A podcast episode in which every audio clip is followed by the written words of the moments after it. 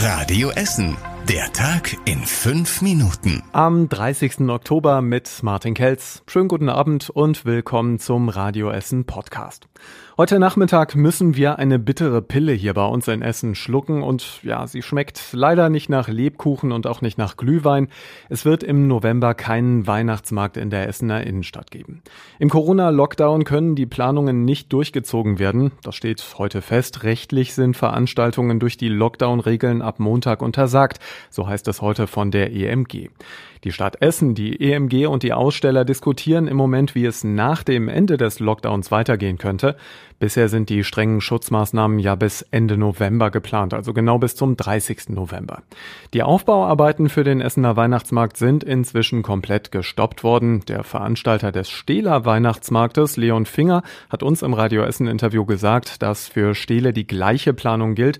95 Prozent des Aufbaus steht schon. Während des Lockdowns wird auch alles stehen bleiben. Die Essener Krankenhäuser verhängen ein generelles Besuchsverbot. Hintergrund ist der Lockdown, der ab Montag in Kraft tritt. Heute Nachmittag haben die Krankenhausträger in Essen eine gemeinsame Erklärung veröffentlicht. Sie berufen sich bei dem drastischen Schritt auch auf die stark steigenden Corona-Infektionszahlen. Es sei äußerste Vorsicht geboten, die Sicherheit von Patienten und medizinischem Personal stehe an erster Stelle. Die Kliniken Essen Mitte machen allerdings hier eine Ausnahme. Hier werden Besucher ab Montag streng kontrolliert, aber es gibt kein generelles Besuchsverbot hier. Enttäuscht aber mit Verständnis reagieren Essener Sportvereine auf den zweiten Lockdown. Sie haben zwar auch in Hygienemaßnahmen investiert, um überhaupt wieder Sport möglich zu machen. Dagegen kämpfen sei aber müßig, sagt der Chef des Essener Sportbundes und konzentriert sich auf die Hilfe für die Vereine. Wo es hauptamtliche Mitarbeiter gibt, da müsse vielleicht nochmal über Kurzarbeit nachgedacht werden für den November. Er bekommt gerade auch viele Anfragen nach Ausnahmeregeln, die werden aber nur für sehr wenige Sportler gelten, so ist die Erfahrung aus dem ersten Lockdown. Wirtschaftlich wird es für viele Vereine langsam eng. Zwar sind noch nicht viele Mitglieder ausgetreten, aber viele Veranstaltungen, mit denen die Vereine sonst Geld verdienen, die mussten auch hier bei uns in Essen schon abgesagt werden.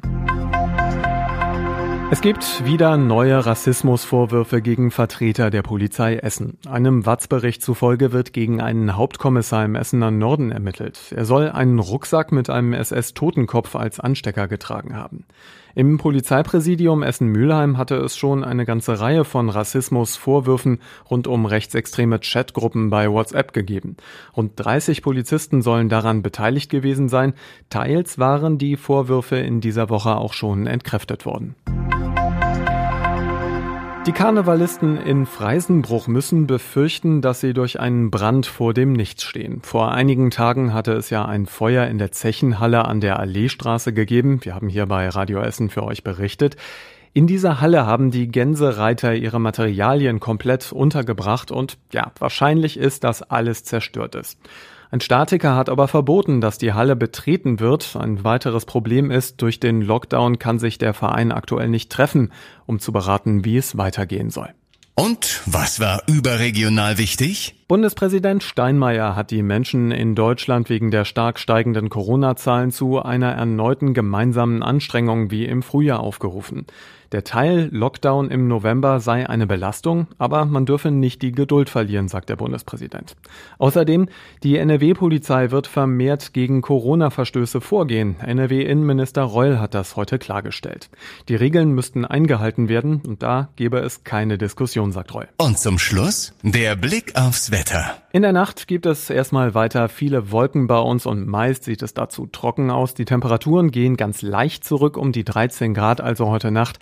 Morgen am Samstag, da kommt die Sonne auch mal durch die Wolken und es geht überwiegend trocken weiter bis 17 Grad in Bredeney und Borbeck und Sonntag und Montag gibt es dann etwas Regen, aber auch Sonnenschein. So, das ist doch mal eine schöne Aussicht.